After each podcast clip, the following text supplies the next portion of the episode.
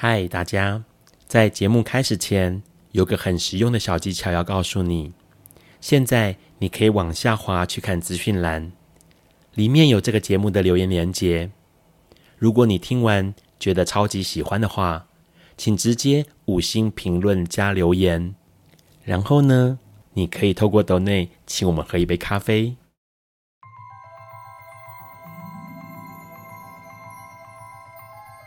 This is flaw, Alice is loss。尼采说：“没有事实，只有诠释。”幸好在本瓜的世界里，问题永远比答案重要。今晚，让我们一起。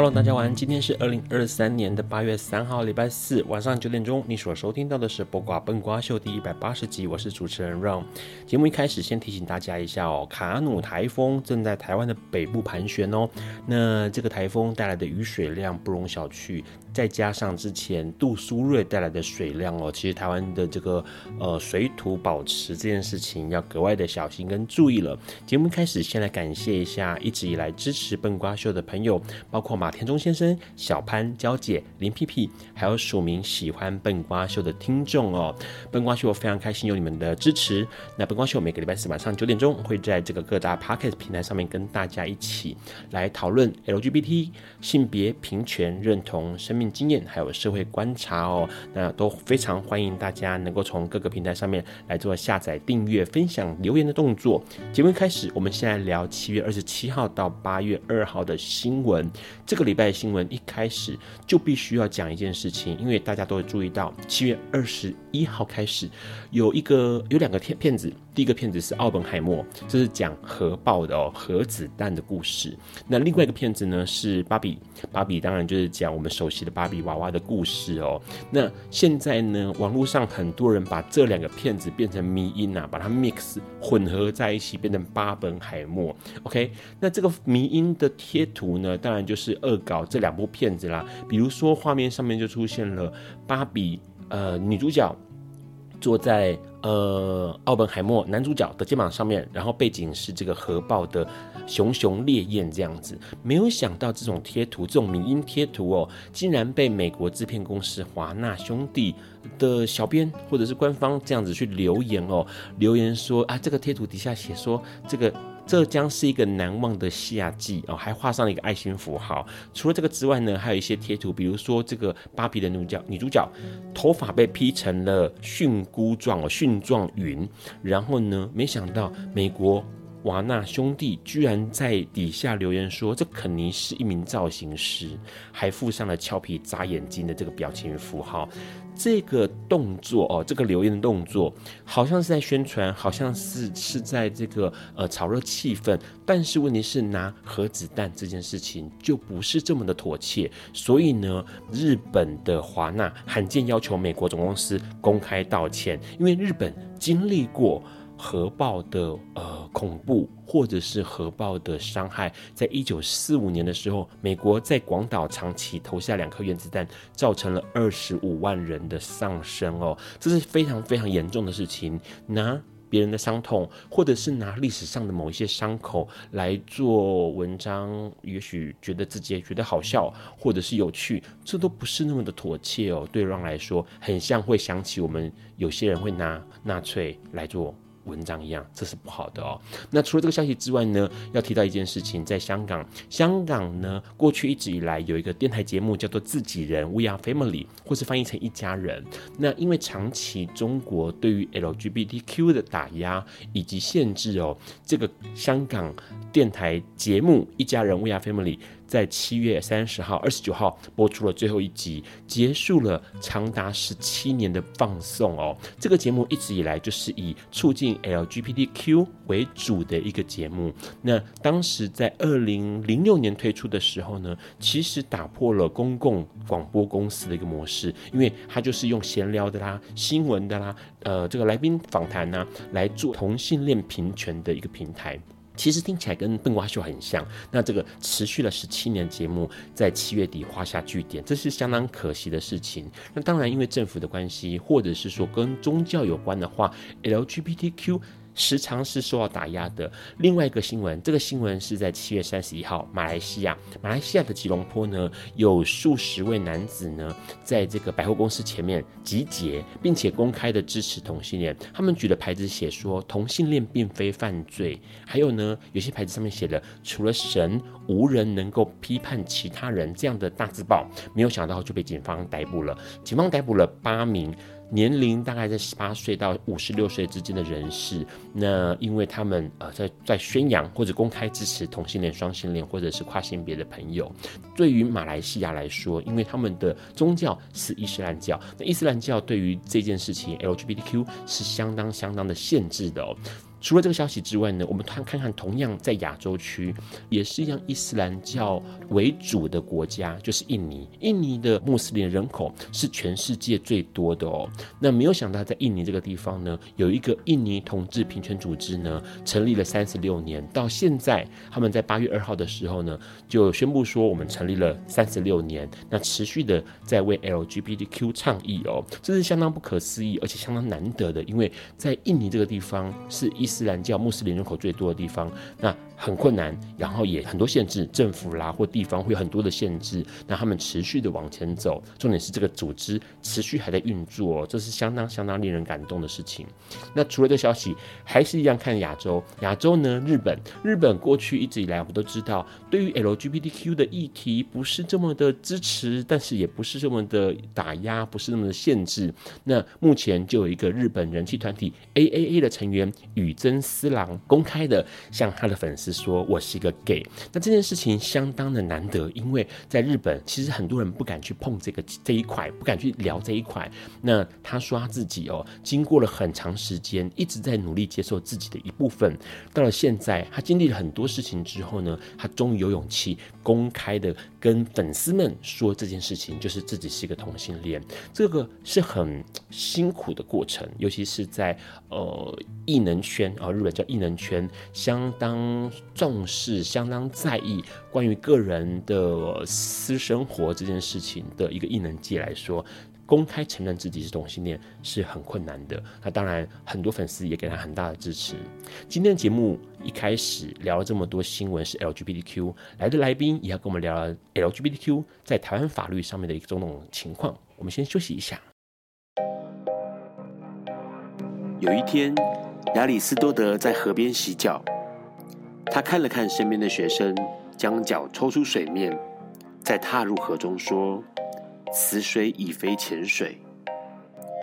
另一位古希腊哲学家赫拉克利特也说：“人不能两次踏入同一条河中，因为无论是这条河或这个人，都已经不同，就如同历史上的今天。”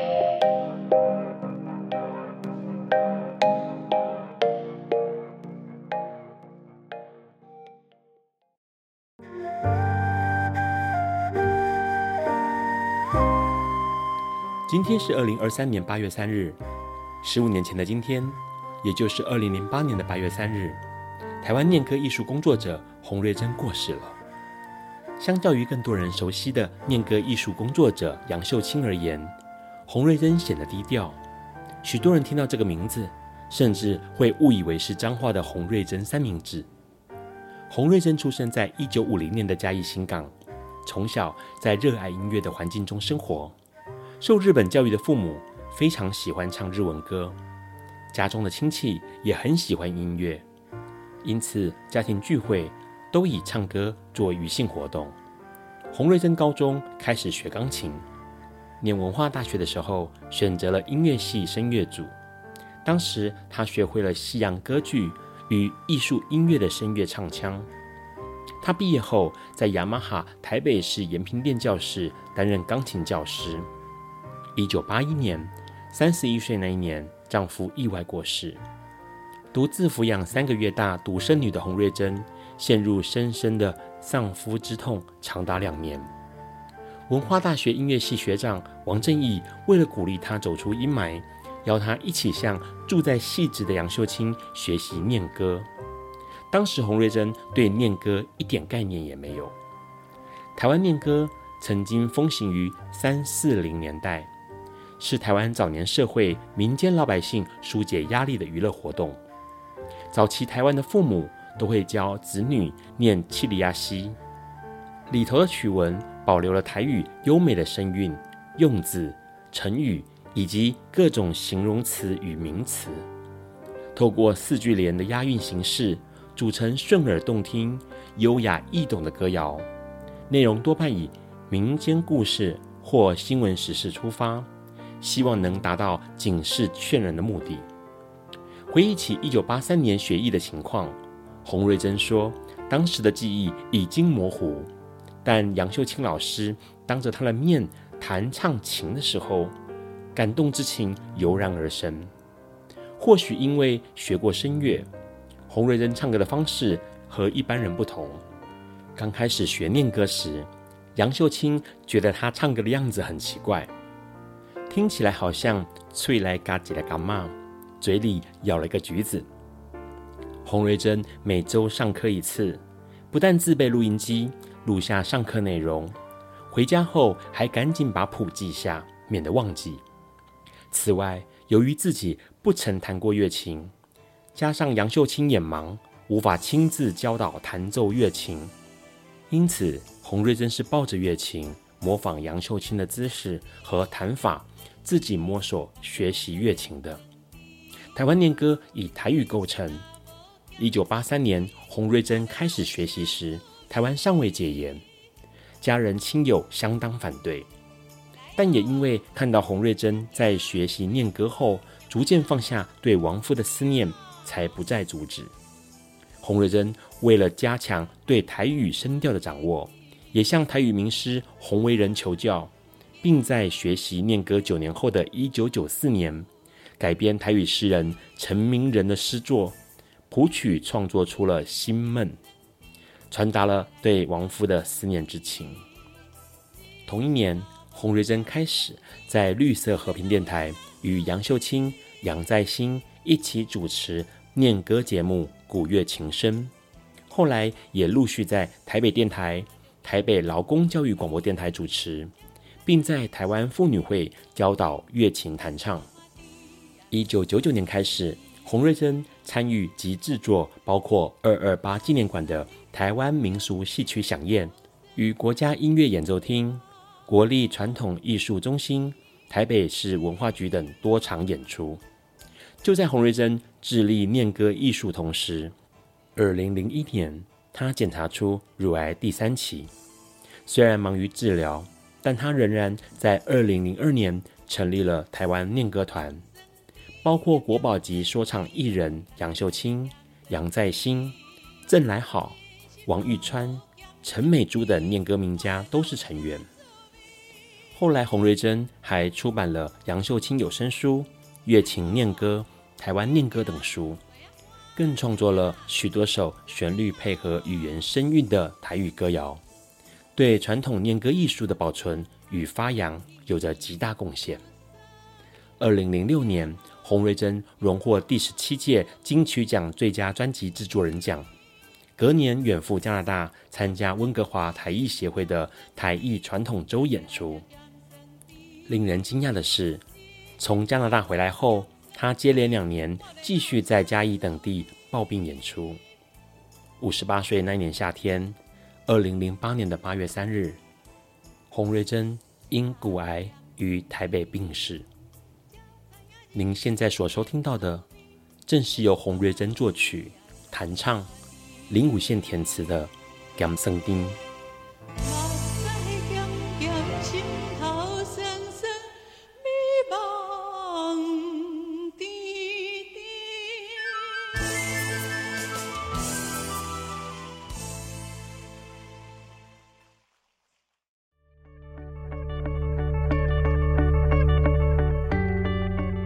今天是昨天的明天，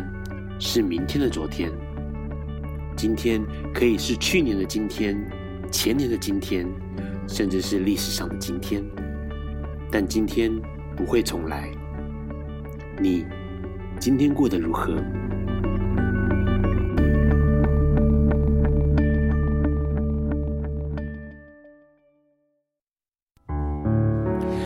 大家欢迎收听《播瓜笨瓜秀》。今天的来宾很特别哦，其实对 Ron 来说，因为能够邀请到这位议员哦，实在是这个呃很大的愿望啦。因为在二零一六年，他开始投入了公职人员的选举啊，然后在二零一八年、二零二二年的时候当选上了台北市议员，他算是这个台湾首位当选。民选公职人员的这个 LGBTQ 人物哦，那对于同性恋的权益，或者是台湾独立，或者是废除死刑，都有很大很大的推动的力量哦。我们先请来宾打个招呼吧。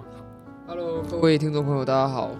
我是台北市议员苗博雅。好，那个苗议员哦，我们一开始先来聊一下，最近有什么样的新闻是你呃有关注到，然后你有特别有想法的新闻？哦，最近你知道我们做政治人物哈，每天看到的新闻都非常多啦。是啊，其中大概有相当多是各位也没有兴趣去看的。Okay. 比如说这两天在政治界，其实最多人在讨论的话题是啊，彰化县的议长谢点林退出国民党的事情。OK，不过我想这件事情，也许多数的听众朋友哦，多数的民众是。没有什么很很直接的感受，或者 这个只对我们在政坛的政治工作者哦有一点观察性的指标意义了。对，那所以其实嗯，我们做议员哦，关心台北市的各个层面的问题，那也关心这国家的各个层面的问题。啊，那如果说真的要讲起来的话。可能我们节目时间会用完了，因为 大家最近在讨论台北市很多公共建设，是啊，包括了上个星期台北流行音乐中心啊，这个星期大家会开始讨论一些市场改建的议题，然后也在讨论前瞻基础建设啊，在台北市有什么样的呃项目是啊，所以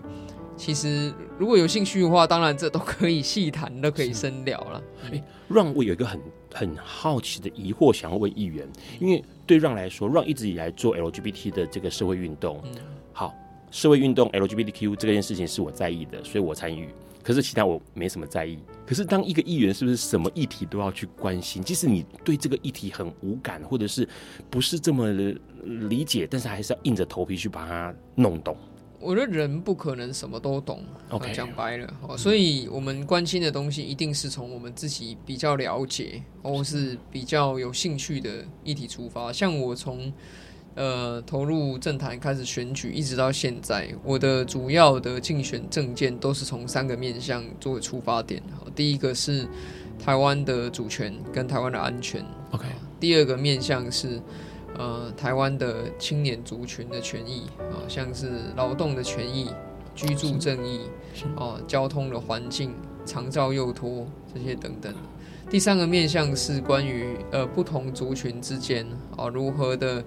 呃在尊重彼此的差异的前提之下，呃可以平等的生活在一起。就、嗯、是我们经常提到关于平权的概念。那平权当然不限于 LGBTQ 了，也包括了。就比如说在族群上面的不同啊，可能呃汉人、原住民啊，然后这个客家人，啊然后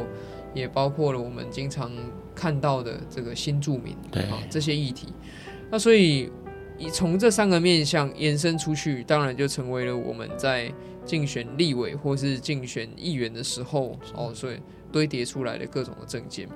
那另外一个面向是呃选民如果来澄清的话。哦，那就他们来澄清的案子，我们可能也要尽力的去了解相关的细节。那如果说遇到澄清案件是自己不了解的领域，当然就要开始学习了。是，那或者这个学习的方式。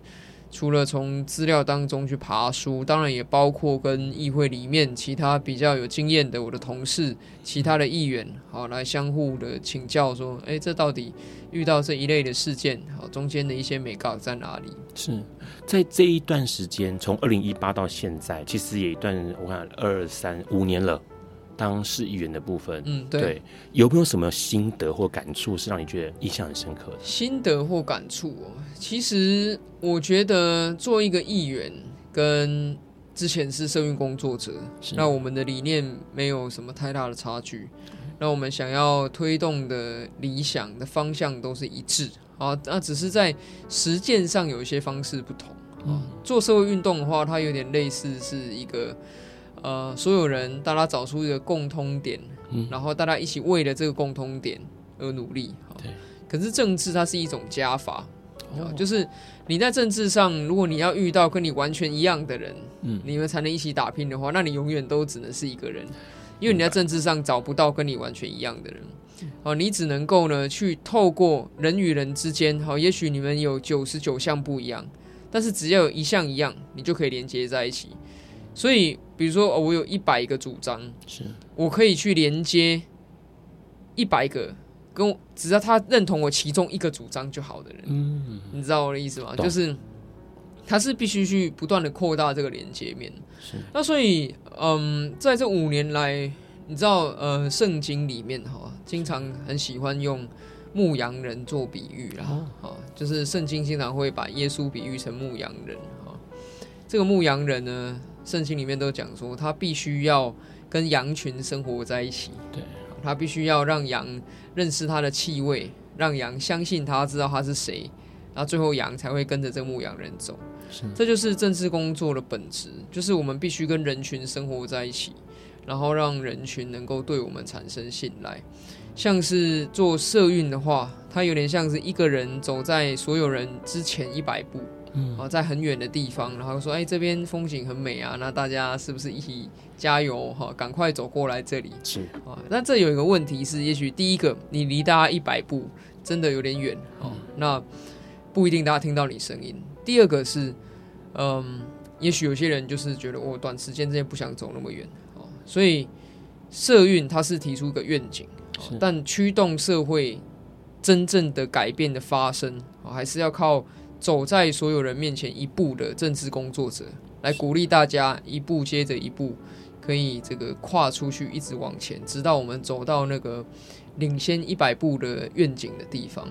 OK，其实刚刚议员讲了很多很重要，感觉全听完就可以去参政哦，去从政哦。待会我们请我们的议员来聊一聊关于他关心议题的想法。我们先休息一下。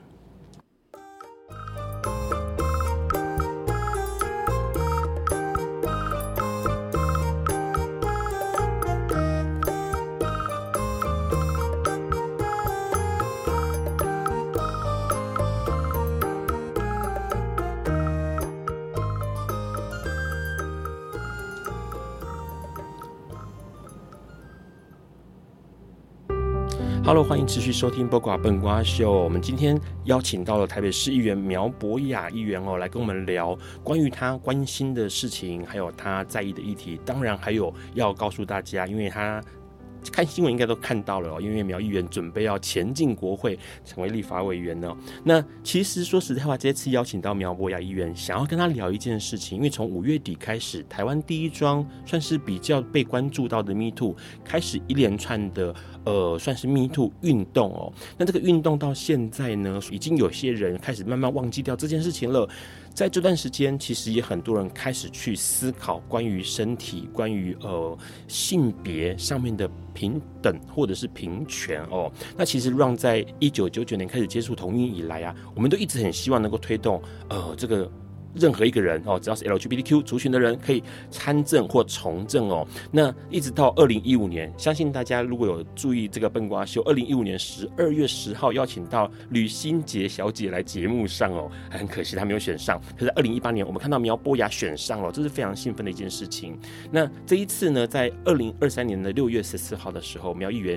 也宣布要以社民党的身份来参选大安区的立法委员第十一届哦。那这件事情其实是让人相当相。当开心的，因为看到有一位这个我们大家认同而且大家了解的这个议员能够前进国会，这件事情是值得期待的。我先问一下苗议员，因为其实在这一次呃不算短也不算长的这个 Me Too 浪潮当中，你自己对于台湾的性别平权或者是身体主权的观察，有观察到哪一些？我想迷途运动最重要的一个指标，应该是说，在这个社会当中，透过受害者的经验分享，第一，它可以让所有人去重新反省自己人与人先相处的界限在哪里。好，因为过去呃有很多的性骚扰事件，它是建立在一个大家觉得哦这又没什么的这样子的态度之下，反复的不断发生。那为什么很多人会误以为这又没什么？因为他们不曾听过受害者的经验、受害者的心声。那受害者的经验跟心声，为什么很少人听过呢？因为在这个社会固有的观念之下，很多人是没办法把这些事讲出来的。他就讲出来之后，他可以预期到的是，他受到的是更多的恶度或是 N 度的伤害，因为大家会觉得这又没什么啊，你不要自抬身价了啊，你不要在这个呃随便乱讲哈。那在这样子的恶性循环之下，过去受害者的经验是非常少被看见，但不被看见不代表没有存在，这些受害经验是存在的。那直到这个所谓的 Me Too 运动，它跟一般时刻不一样的是，在这个期间，受害者讲出这样子受害经验，他是得到支持的。好，过去有其实在这个。今年以前，我们在一路上也看过太多有人站出来分享他的受害经验，可是往往受到的是不相信啊，反而被骂啊，然后不被支持这样的感受。可是，在这一波的 Me Too 分享里面，大家看到的是，OK，你讲出来了，社会上不分各界都支持你。是，那所以有一个被支持的案例，就会鼓励第二个人他也讲出来，因为他也知道说，好，我现在讲会得到支持。那就在这样子的一个接一个联动之下，我们最看到最宝贵的是说，越来越多人看到啊，原来在受害者的经验当中是这样感受的，嗯，原来这些经验是这么的差，是。啊，原来这里有这么多问题，那大家都开始会自己去反省说，哎，过去也许我也不重视这样子人与人之间相处的界限跟分寸，是。好，那在越多人开始思考如何去调整。这个人与人之间相处的界限跟分寸之后，其实代表这个社会对于何谓相互尊重的界限也会再一次的进步。是，好，我们来经常谈到性侵害跟性骚扰，虽然有很多相似的地方，也有很多不同的地方。那大多数的性骚扰的案件当中，其实你会看到的是。过去大家觉得这是小事，对，但是现在大家知道说，哎，有些线真的是不能这样随便的去踩，嗯，然后大家对于在嗯公共领域或者是说一般来讲的职场是。哦这样子的一个所谓性别之间相处的界限，也会有新的新的进步，嗯，所以我觉得这个是在这个所谓 Me Too 里面，哈，给这个社会可以带来正面的影响。而且刚刚苗议员提到一件事情，就是这个呃，对于界限或者对于那个别人的感受有新的认识，是这件事情好像在这一波哦，从五月底一直到现在，开始大家不过不论男女都开始去试着了解说，哦，原来是这个样子。我记得你在二零一四年写过了一一篇叫做《公共领域中的性》，其实二零一四年到现在已经九年前。嗯，然后那一篇其实让读了之后觉得感触很深，是因为你直接就发出了一个讯息，这个讯息是关于公共领域中的性是怎么样的一个情况，然后每一个呃性别，也许是生理性别，尤其是心理性别，他在这个环境里面该怎么样自处？九年了，十年后再看台湾，你觉得有有台湾有进步或者改变吗？台湾其实确实一直都在进步中了。当然，有些人觉得，哎，这是不是步伐不够快，还可以再更快？但是不可否认的是，方向是进步的嘛。对。那我们经常在谈到说，这个为什么我们对于性别这个平等这件事这么在意？其实有一件事很重要的是，性别平等它的核心精神，或者说它的根源，是来自于我们到底是不是一个能够。互相看见彼此的差异，而且互相尊重彼此差异的社会。是，如果我们可以做到这件事情，好，那就代表说各式各样不同的人在这个社会当中会得到更平等的机会，更平等的去追寻他的幸福跟愿景的机会。是，那所以我刚刚我们提到了就是说，哎，在这个过往，哈，可能一个观念觉得说跟性有关的都是私领域，啊，法不入家门，然后这个。呃，这家丑不外扬，这些丢脸的事不要随便说出来，这些等等，这些过去的观念，经常会造成了呃包括对女性，包括对 LGBTQ 啊，包括对一些部分比较弱势的男性等等的压迫。因为当他们受到压迫的时候，他们是被放在一个黑暗的角落，不能被看见。是，所以当我们今天来谈说，在公共的领域里面，我们如何去谈论跟性有关的事，其实重点是大家不要以一种非常八卦化.哦，我想去了解他的隐私的方式去呈现，而是我们必须回过头来看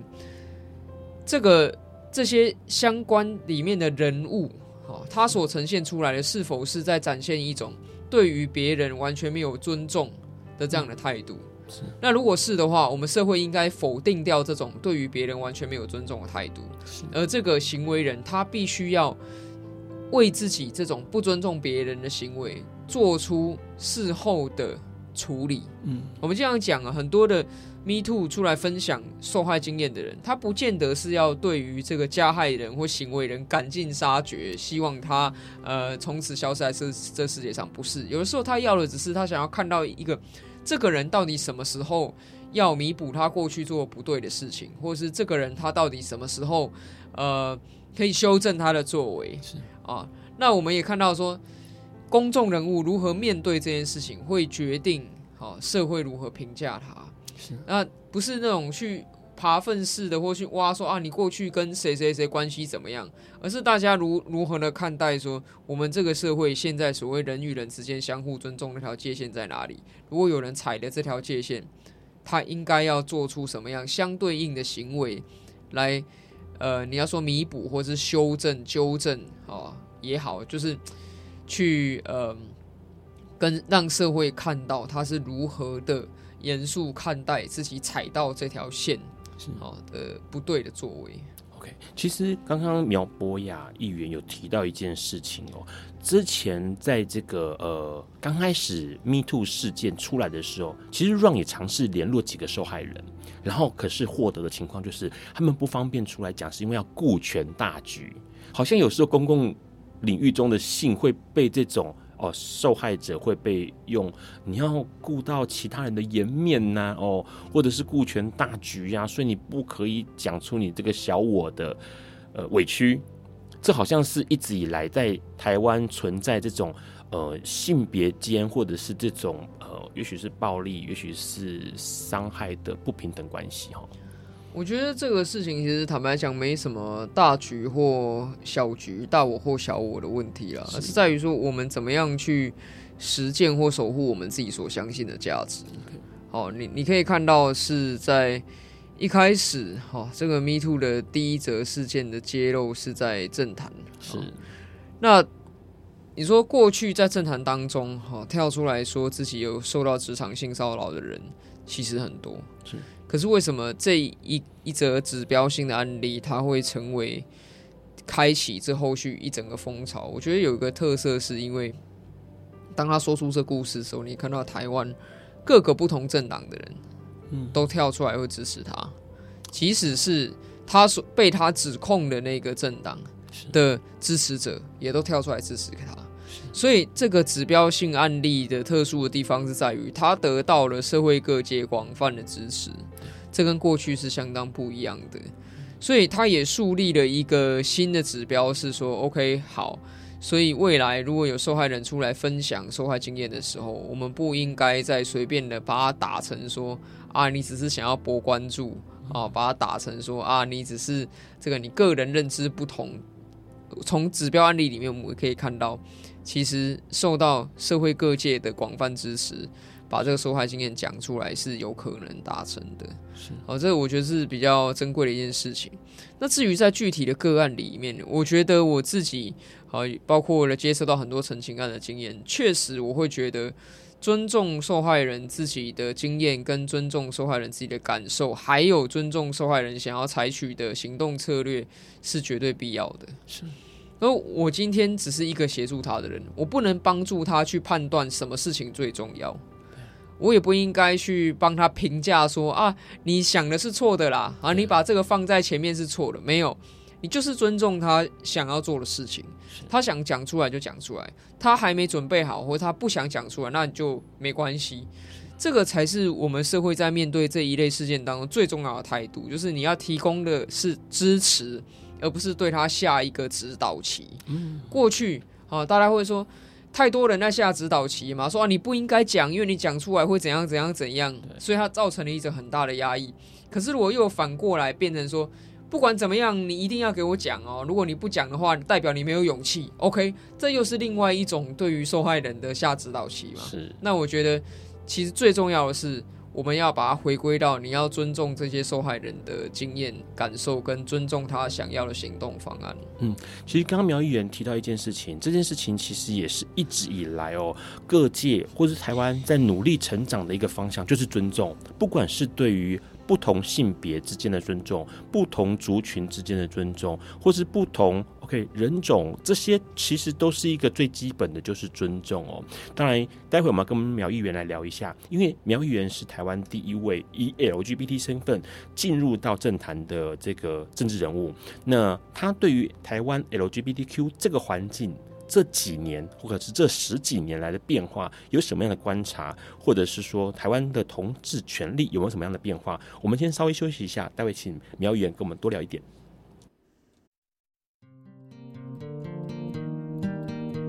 爱因斯坦说：“这世界不会被那些作恶多端的人毁灭，而是冷眼旁观、选择缄默的人。”苏格拉底说：“世界上最快乐的事。”莫过于为理想而奋斗。今晚，谁来跟我们说悄悄话？明人人悄悄话。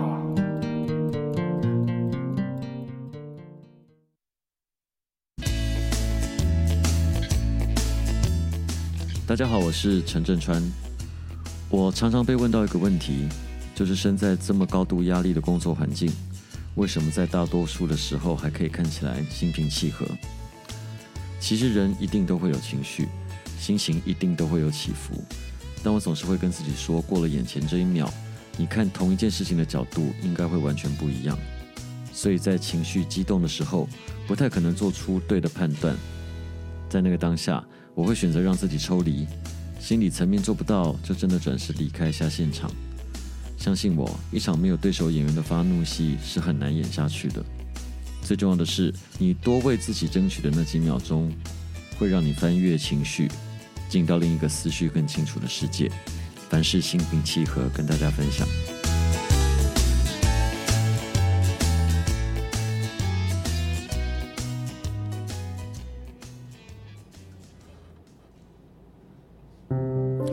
欢迎持续收听《波卡本瓜秀》。刚刚苗议员跟我们聊到了很重要的一个观念，这个观念其实很基本，但是问题是呢，其实。好像还蛮难做到，但是他们一直在进步，就是尊重，尊重不同的人、不同的族群、不同的想法、不同的身份哦。其实以苗议员自己来说，因为他是一个以 LGBTQ 身份第一位进入到政坛的台湾政治人物，想问一下苗议员，你对于台湾这这几十年来，也许十年，也许二十年，台湾 LGBTQ 这个环境它的变化，你自己的观察是什么？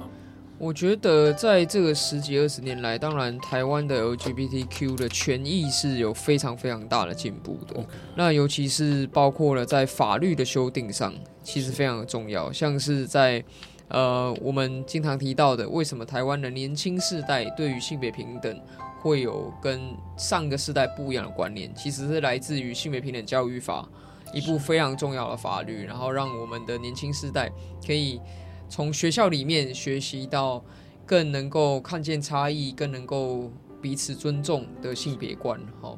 那我们也可以看到了，不管是家暴的防治，好，性侵害、性骚扰的防治，其实都有相关的立法。这个就是在三十年下来，妇女性别运动不断推动的成果。那也许现在年轻朋友印象最深刻的会是同性婚姻。好，那同性婚姻确实也是在二零一九年的时候有一个非常关键性的里程碑，就是立法院。完成了释字第七十八号的施行法，那让同性伴侣也可以缔结婚姻关系。啊，这个在台湾的历史上也是一个非常重要的改革。那慢慢的这几年来，你也可以看到，虽然社会的关注没有再像之前这么大哦，但是过往的同性婚姻在立法的时候所遗留下来，我认为有三个面向还可以继续努力的。首先，第一个是跨国之间的同性婚姻，然后第二个是收养哈同性伴侣缔结婚姻之后能不能够收养小孩，然后第三个面向是人工生殖法的适用。其实在这在这一年之内哈。本来我认为啦，这三个面向应该还要在这个同婚通过之后，也许五年、十年好才能够慢慢的再推进。但是进度比我想象的快啊！哈，关于跨国同婚哈，这个在今年初哈，苏贞昌院长他卸任离开行政院之前，他所签署的最后的一个行政命令，他就是开放了除了中国啊以外的其他的。地区的同性婚姻，我们一律都承认。好跟台湾人的同性婚姻，我们都承认。但我觉得这是一个很进步的做法，也是可以兼顾人权保障跟国家安全的做法。那另外，关于这个同性伴侣可不可以收养孩子，其实也在立法院的上个会期完成了修法。好，这个也是一个我虽然社会大众关注的力道没有那么强，是但这也是一个非常指标性的立法，就是。表示我们的平等权更进一步之外，台湾每年有五百个还在等待收养的孩子，也有更高的机会可以早日进入一个有爱的家庭。是，所以我觉得这对儿童的权益，哈，对于等待收养的孩子的儿童权益也是一个很大的帮助。是，那所以现在剩下的题目，哈，包括这个人工生殖法，嗯，我认为啦，在未来，哈，应该也是。持正面乐观的态度是这个。刚刚苗议员提到的，都会是比如说刚刚说婚姻跨国的，然后领养，然后还有人工生殖这些。问一下，我们在法律上面有没有什么方向是可以呃朝上的？因为刚刚说到了性别平等教育是朝下的嘛，朝下一代。所以现在呃以 Ron 的这个四十五岁的年纪来说，Ron 每次在学校教课的时候，看到那些大学生。好肆无忌惮的 在我面前抱来抱去，那这种情况当然是 OK，你很清楚这个世代的改变，然后大家很自然了，很习以为常。可是上一代呢？因为其实上一代，呃，五年级生、六四年级生、三年级生的长辈们可能都还在。那有没有什么方式是可以跟他们沟沟通，或者透过法律，或者透过什么样的方式？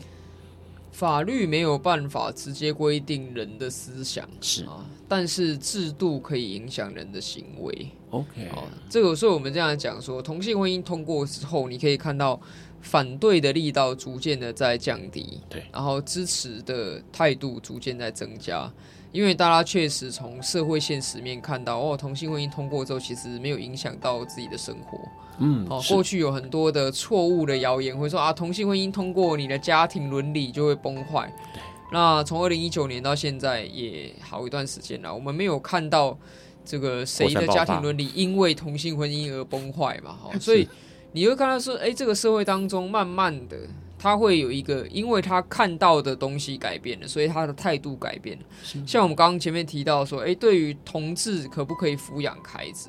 过去大家可能会有一些担心或猜忌，觉得说啊，一个孩子生长在呃不是一个爸爸一个妈妈的家庭，会不会对他造成什么负面的影响？但是随着同志家庭有小孩的越来越多，对，然后他们会上学，他们会有同学，同学会有同学的家长，然后大家有看到说，诶。这个同志家庭的孩子其实并不输给啊其他家庭的孩子啊。大家看到说哦，原来同志家庭跟其他家庭都一样啊，在养小孩的时候会有很多的快乐，但是也很多的烦恼啊，这些等等的，慢慢的，其实我觉得就会去改变大家的观念啊。所以，所以像我们刚刚前面提到，不管是跨国同性婚姻哈，还是同性伴侣的收养的放宽等等等。他反对的力道都没有过往反对同性婚姻的力道那么强，是。然后我想这也是因为这几年来社会真的看到了，不是看到了改变，而是看到了，哎，我的生活没有因为同性婚姻而改变。所以就消除那个恐惧了。嗯。所以我想，不是法律去规定说你不能歧视同志，是，而是制度打造出了更平等的环境的时候，人的观念。这些歧视或刻板印象的观念会逐渐的改变，啊，这个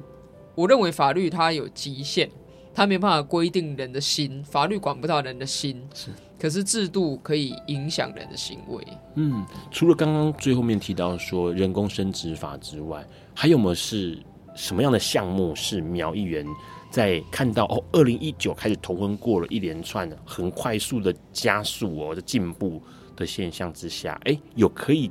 增加的项目关于 LGBTQ 的权益？我觉得有一个限制很重要，就是对于性平教育的持续落实跟深化，这条非常重要。因为，嗯，我们是民主国家嘛，对，所以民意哦，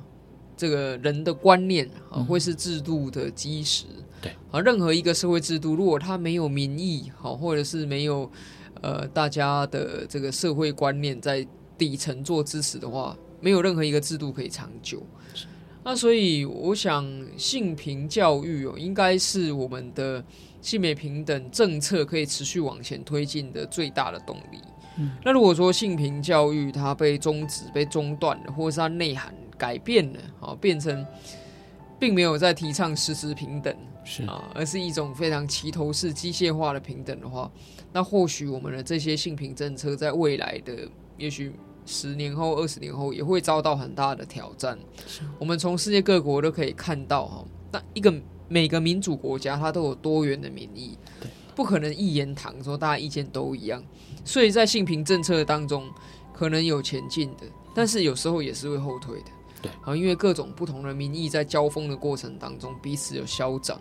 那在这个面向上，我觉得能够在校园里面持续的。把性平教育确保它是落实的，而且这个观念是与时俱进、可以深化的，这个非常重要。是刚刚议员提到的事情很清楚、很基本的，就是从教育面着手，然后让更下一代、让更多的年轻小孩子认识到关于性别、关于性平，这也是我想应该也是这个。呃，苗议员想要前进成为立委，很重要很重要的原因哦。待会我们在下一段节目里面要跟苗议员来聊一下，为什么他想要选立委。那选完立委之后，其实他就有一个可以推动法案，或者是可以。把更多想法落实的一个机会哦，那他有什么样的想法？那除了这个之外，还想问问看他，身为这个第一位哦，这个民选公职人员 LGBTQ 的政治人物，这个重复要一直讲，因为太重要了。那他的初衷是什么？因为很多同志朋友在知道这次笨瓜秀邀请到苗议员的时候，大家都非常开心，因为。真的很难得，是算是帮大家哦说话，帮大家呃理解这个社会，同时为我们呃社群做更多的事情。我们待会请苗议员来跟我们聊一聊。我们先稍微休息一下。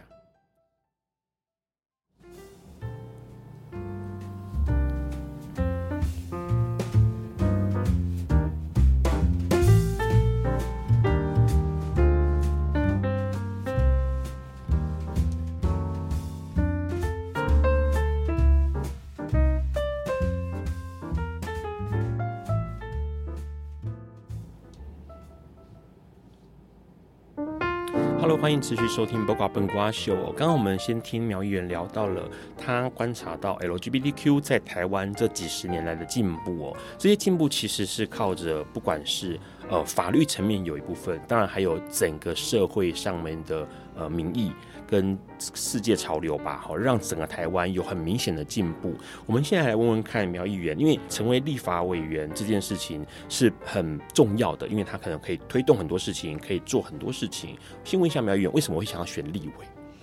我在二零一五年决定投入政治的时候，其实我就是参选立委，是我参选立委比参选议员早。那在当时的。时空背景应该是说三一八哈太阳花运动刚结束嘛，呃，二零一四年的时候，那时候我发现一件事情是，当然三一八是一个很成功的社会运动，因为它动员了很大的社会能量，大概在台湾的历史上是前无古人啊，我不知道后会不会有来者，但是那个社会运动的能量确实是不能否认，是卷动了社会的各个阶层，啊，可是。这等于是社运做到了一个极致嘛，啊，就是让社会大众这么的认同这个运动的目标。那你可以，但你可以看到说，把社运做到极致，它未必就一定能带来真正的改变。像三一八运动，我们可以看到是，在四月份啊，这个出关退场之后，那当时的执政党啊，马英九前总统啊，因为他还是。除了是总统之外，他也是兼任国民党党主席嘛，所以他还是可以推动任何一切他想要的政策，丝毫不用去顾及。哦，三一八运动的民意啊，甚至在他后来，哈，二零一五年还跑去新加坡去见习近平，在世界媒体的镜头前面大谈一个中国原则，这些种种的事情都看你看到说，哦，OK，好，把社运做到极致之后，其实这个马英九还是可以不理你，对。好，OK，那所以我们就开始思考说，怎么样才能够真正改变社会？你会发现，其实政治是一股不可或缺的力量。有时候大家会觉得说，哎，社运跟政治是不是对抗的关系？但我觉得倒不尽然。如果说是在追求同样的理念的前提之下，其实社运跟政治是不同位置。嗯，那一个球队，我们踢足球嘛。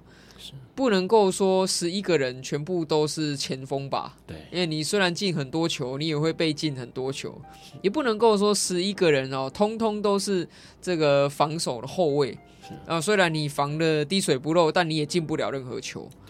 所以在社运跟政治的差异性，我是觉得。社运它比较类似这个中场哈或后卫，负责防守跟控球。可是政治呢，它是那个关键时刻必须要精准的做出临门一脚的那个前锋，是要来能够呃使我们的真正的改变能够发生。所以这两者都很重要。那在那个时候，我才是因此下定决心说好，那我要来试试看，看能不能够在政治的场域当中可以。做出一个比较特别的案例吧。OK，就是我没有特别的家庭背景，嗯、我也没有加入主要大的政党，是。然后在我的身上有相当多的标签，也许是呃会认为是多数的民意会不喜欢的标签。嗯、但是我还是想要努力的试试看，说能不能透过我们自己的奋斗，走出一条大家都原来以为走不通的路。是。如果可以的话，那代表说未来的其他有志于政治这条路的人，是他至少可以看到一个案例是 OK 好，那像苗博雅这样可以有一部分的成功，那是不是我们也有机会可以试试看？嗯，好，我觉得这个是。我想要做的是，要改变大家对于政治那种过往牢不可破，觉得政治不是我们这种人可以参与的的想象。正二代啊，才可以参加的。对对对对对，所以在那是我一开始决定说好，那我要参选国会议员，投入政治工作的契机。嗯，那现在对于呃，其实即将面对到的选立委。进，如果假设今天我们成功的成为立委了，你有什么样的呃想法，想要去落实它在这个期间？首先，第一个哈我不吹牛，我不会去讲说这个随便乱保证我没办法做到的事情。是，所以我进入立法院，坦白讲啦，我也是一个小党的成员，是哦，所以我没有办法去主导议程说哦，我认为排优先的法案一定要先审，是啊，因为那个是大党的权利啊。所以我在立法院里面，我觉得我可以扮演的一个最重要的角色是，我可以用我的理、我的核心理念的角度去检视政府的政策是否合理。OK，比如说我们在节目的前段曾经有谈过哦，我们有几个非常关注的议题，像是台湾的主权跟台湾的安全。对，好，那我们可以用这个如何的加强台湾的主权跟台湾的安全这样的角度去检视政府的各项的政策。或者说我们在意性别平等，嗯，那是不是在政府的每一个政策里面要融入性别平等相关的主张，或是至少它不能够违反性别平等的要求，族群的平等，好，然后各种的这个青年的权益，像是我们在政府可以看到相当多的劳工就业政策里面，我们可以用青年的角度去检视。这些劳工就业政策是不是对青年有利的？嗯，哦，还是它是对财团有利的？对，好，我们可以用这个青年是否能够安心成家的角度去检视，呃，政府的居住政策，去检视是否呃政府的长照幼托政策，是不是能够让青年更安心的生活？哦，就我觉得我能够在立法院扮演的角色，其实主要就是一个理性的监督者。嗯，哦，不是基于政治意识形态为反而反，只要是执政党推出的政策，我一律都觉得是错的。是，因为我觉得这样的态度对国家没有帮助。嗯，应该是我们有我们自己的观点，那符合我们主张的，我们不但不能随便为反而反，我们甚至还要支持他通过，因为这是符合我们主张嘛。对。那对于违反我们主张的，我们应该要提出客观的资料哦，客观的数字来加以批评。那希望政府可以调整做法。嗯。哦，这个是。我觉得未来在进入立院之后，我们能扮演的可以让国家更好的角色。是，这也是你呃从政的初衷，对不对？从一开始的时候，我觉得从政的初衷是因为我认为台湾需要一个健康的、理性的，好，民进党以外的第二个本土政党。OK，好，因为如果说台湾的本土政党哦能够有能力执政的只有民进党，其他的都是小党。不然就是亲中的政党的话，那台湾的政治文化会很不健康，因为台湾人永远被迫只能从民进党跟亲中政党当中选一个。对，好，那亲中政党是我不希望大家去选择的。是，嗯、对，但是但是你总得要有选项啊。是，就是当有些人会觉得说，OK，好，他为了要反绿，所以他宁可去投给亲中的政党。OK，那这对台湾来说是一个很大的威胁。所以对我来讲，我们必须要，我二零一五年的想法就是，我们必须要开始培养或是投入组建一个未来二三十年之后有望有执政能力的第二个本土政党，这样才能让台湾人在至少两个本土政党当中做选择。他不需要把亲中的政党纳入选项，是好，这是改变台湾政治体制的一种方法。所以我一直强调说，我们国家现在。我们拥有了一个民进党，它是一个可以执政的本土政党，可是我们缺少的是一个能够理性监督的忠诚反对党。OK，忠诚在野党，忠诚不是对民进党忠诚，也不是对哪一个人物忠诚，忠诚是对我们的国家忠诚，国家国民，对我们的国家。嗯，那你不能够说你是你是一个反对党。什么事情你都负责反对，可是大家看不到你对这国家的忠诚在哪里，所以这个忠诚在野党是目前台湾的政坛还比较欠缺的一个产品，是。就是大家消费者很期待，但是你没有这个选项，嗯，好，所以我从政的初衷是希望说我可以投入研发这个产品，那也许哪一天我们有更多志同道合的人可以愿意一起来。我们组建出一个力量更大的，好，我们就是讲白了啦，哈，就是一个愿意站在台湾的主权的立场、台湾的安全的立场，然后在内政的议题上，啊，可以跟其他的本土政党相互的辩论、理性的辩论的这样的一个政党。是，刚刚其实苗博雅议员提到了蛮多，是关于呃。他从政的初衷哦，其实对于让来说听起来很有意思，因为这个呃性别不要只有二元嘛。政党也不要只有两个选一个这样的概念哦。这次其实看到苗博雅他在脸书上面写了“恳请准许前进国会”，苗博雅肯托这几个字，其实让人觉得很动容，因为他很努力，很想要往这个方向前进。对于我们的国家安全，对于更多他在意的议题或理念核心来做付出跟贡献哦。这次的节目呢，到这边告个段落，要谢谢苗博雅议员这次能够来到笨瓜秀，非常感谢，开心的邀请到你，谢谢你，谢谢大家，谢谢。然后最后面想问问大家，你们有被性骚扰过吗？你们希望看到从政者如何帮助各种性别或性倾向的朋友呢？今晚非常开心，也非常感谢能够邀请到台北市议员苗博雅来笨瓜秀。下一周的来宾呢，八月十号是果陀文创创意总监陈玉敏，还有艺术指导苏玉伟要来聊一聊啊，一边吃饭一边可以看的戏哦。今天的节目就到这边告个段落了，我们下礼拜四再见，拜拜，爱你们哦，拜拜。